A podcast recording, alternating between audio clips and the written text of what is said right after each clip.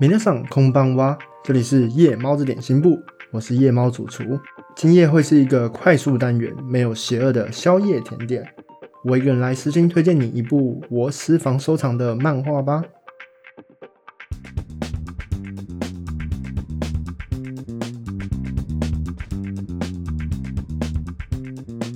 之前做的看漫画集合，反而是我们最受欢迎的一集。是大家比较喜欢搞笑类型的吗？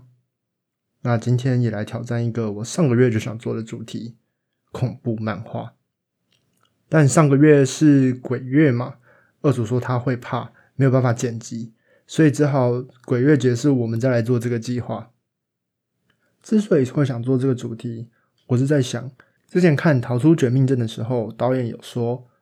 恐怖片跟喜剧其实就像是相辅相成的东西，他们在结构上是非常类似的，都是先让人找到构筑那个现实的平面之后，再来给予一个 punch。那这点会让搞笑这件事情跟吓人这件事情其实是本质上类似的一件事情。那我今天来介绍的作品有两部，一部是《请倾听死者的声音》。另外一部是寻找身体。以我的标准来说呢，其实我觉得，请倾听死者的声音虽然有不少恶心的画面，但体验上应该不算是很恐怖，有点像是老漫画的画风，会令人联想到伊藤润二。但是这部其实是去年刚完结的漫画，剧情上虽然有主线的进展，但主要都是短篇短篇的故事在错综的进行。有点像是柯南那样子吧，所以看这部的时候也不用特别感到压力，或是特别在意它的主线剧情。如果你喜欢它原本短片里面形式那种一篇一篇有点像是 B 级恐怖片的形式的话，你也许会喜欢这部漫画。主角岸田纯是一个看得到幽灵，并且如果感知到灵异事件或是灵异的事物正在靠近他发生的时候，会开始狂流鼻血，但他其实没有办法。碰到这些幽灵，或是他也没有办法跟他们对话，或听到他们在说什么，所以他基本上都是以一个怕麻烦的心态在避开他们、忽略他们、不去注意到他们。这点跟《阴阳眼剑子》里的剑子那位主角有点像。那《阴阳眼剑子》这部漫画呢，可以看仔仔下班中他们有介绍到这部漫画。我自己在听他们介绍完之后才跑去看，我非常喜欢那部漫画里面的故事，还有很多呈现的方式，我觉得非常的有趣。那岸田呢？虽然他一直都是忽略着这些幽灵的，但有一天，他看到他青梅竹马的女同学早川良子灵魂出现在他的身边。早川同学已经失踪多日了，所以当岸田看到他的幽灵的时候，他其实已经知道早川良子已经死去了。而他在一路跟着早川良子的幽灵的引导之下，慢慢的解开一个案件的谜题，然后找到了他的尸体以及。杀害他的凶手，那这就是应该刚开始剧情发展的故事。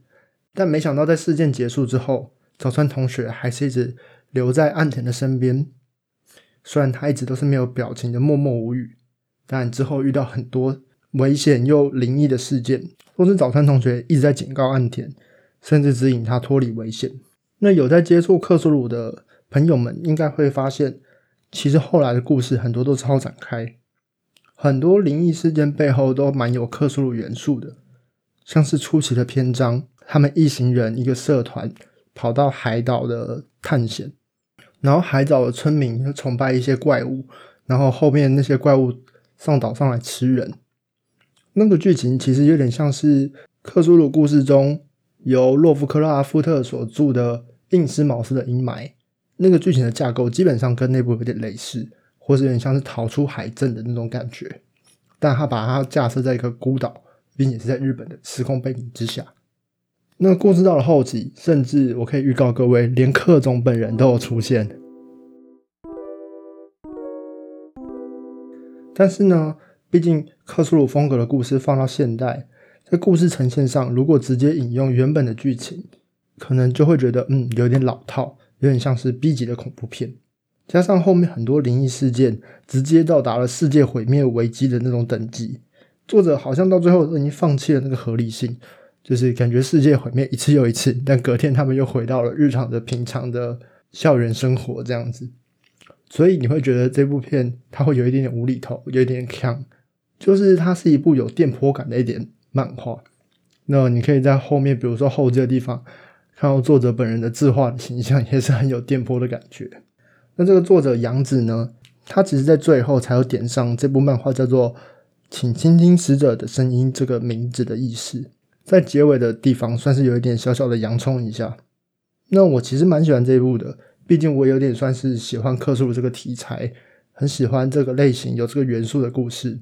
如果你也喜欢，下次我会再介绍这种类型的故事给大家。那如果你也看过这部，或是听过其他相关联的故事的话，也欢迎来跟我说。另外一部《寻找身体》，台湾正式的翻译名称是《寻找尸体》吧？那听到这名字就会觉得有点不妙。这部其实它不是只有一个篇章，它是有两到三个不同的篇章组合起来的。原作是一个网络小说，那后来有出文库版并有翻译，但是呢，我只看过漫画版。漫画标示为春濑克俊改编的，称为改编。我在想，也许小说跟漫画剧情是有不同的，所以有兴趣的人如果都要找来看，虽然可能会有点麻烦，但。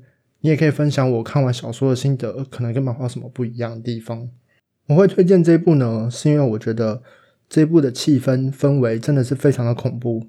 如果你们以前有玩过类似像是《沉默之秋》这样的游戏，把主角独立一个人丢进在那种没有人然后黑暗的世界里，那么你可以理解那种恐怖的话，我相信你对这一部也会感觉到毛骨悚然。如果你是喜欢这种毛骨悚然的感觉的话，你喜欢体验，你非常能够感受共感角色的所处的环境，那非常推荐你来看这一部。尤其是这部的故事剧情是在校园之中，我相信每个人应该都有点校园的经验。那在午夜梦回的时候，应该很不小心的就会进入到那个故事中的校园里。如果你没有被半夜吓醒，或是睡得一身冷汗的话，还记得告诉我。寻找身体的剧情描述是一个校园里流传的传说。如果你在校园里落单了，会遇到一个恐怖的红人，红色的人，对，就是红人。我有个朋友的名字刚好就是红人。当你遇到红人，不仅会被诅咒，还会被直接分尸成碎块。大家是不是在想，如果被切成碎块都已经死了，被诅咒有什么差？不不不不不，因为死亡不仅仅是一个完结。被诅咒的人死不了，会以一个死者的姿态出现在朋友的面前，拜托他们帮忙寻找尸体。被拜托的人不能拒绝，不管怎么逃，受诅咒的人一定会一直出现来拜托他们。被拜托之后，当天晚上午夜十二点，就像现在这样时刻，被拜托的人就会回到校园之中，接着广播会要求大家开始进行寻找尸体的任务。学校是阴森一片。气氛非常诡谲，会像是在冷冻室一样的，令人不寒而栗。在这个时候，学校里没有警卫，谁都没有。你会知道红人出现在这个校园里，你会感受到他的存在，就像是一个死亡的预感，不停的揪着你一样。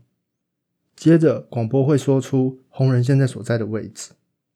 红人是一个穿着染血白衣的小孩。广播预告红人出现的位置之后，他便会在那边出现。看到红人便不能回头，一回头就会被立刻杀死。不管有多远，他一定会出现在你身边，立马帮你肢解。红人如果看到目标，会一边唱着歌一边追着你。当歌唱完的时候，便一定会杀掉目标。所以不管如何，如果当天晚上没有找齐所有的尸体碎块，基本上都会慢慢的被他杀光。然而，只要没有完成任务，时间便会回溯到被拜托的那天，永远的在那一天循环。不管过了多少年，只要任务没有完成，每天晚上都要回到那个校园里面。这部故事有点像是，嗯，尸体派对那样子。我也蛮喜欢尸体派对的，像是寻找尸体的部分、校园的恐怖传说、诅咒，或是某一个灵异儿童这种等等的要素。接触过其中一部，会让你马上联想到另外一部。不过，这样你只要接触过一部，在看另外一部的时候的抵抗力就会略略上升。如果你喜欢这类型的话，建议多去玩，多去看，多去尝试看看。寻找身体，我看完的时候，有很多天都会梦到跑到那种日本校园去。小时候我不小心去那种废弃的校园探险过，可能这个经验叠加在一起，那个噩梦的真实感很强，对我算是现值的伤害很高啊。喜欢享受被吓或者喜爱猎奇恐怖的，务必试试今天的推荐哦。如果是担心不知何时会成为调查员的听众，你也可以多看看这类型的作品，提升肾值的免疫力。不过你知道的，通常免疫力高，也只是能活到直面更大更大的恐怖，终究是会陷入疯狂的。今天就聊到这边，希望大家到我们同名的 IG、Facebook、普浪来留言互动，名字是夜猫子点心部。分享你的心得，也可以到 Apple Podcast 帮忙留言评价。那么大家晚安喽，我要是咪。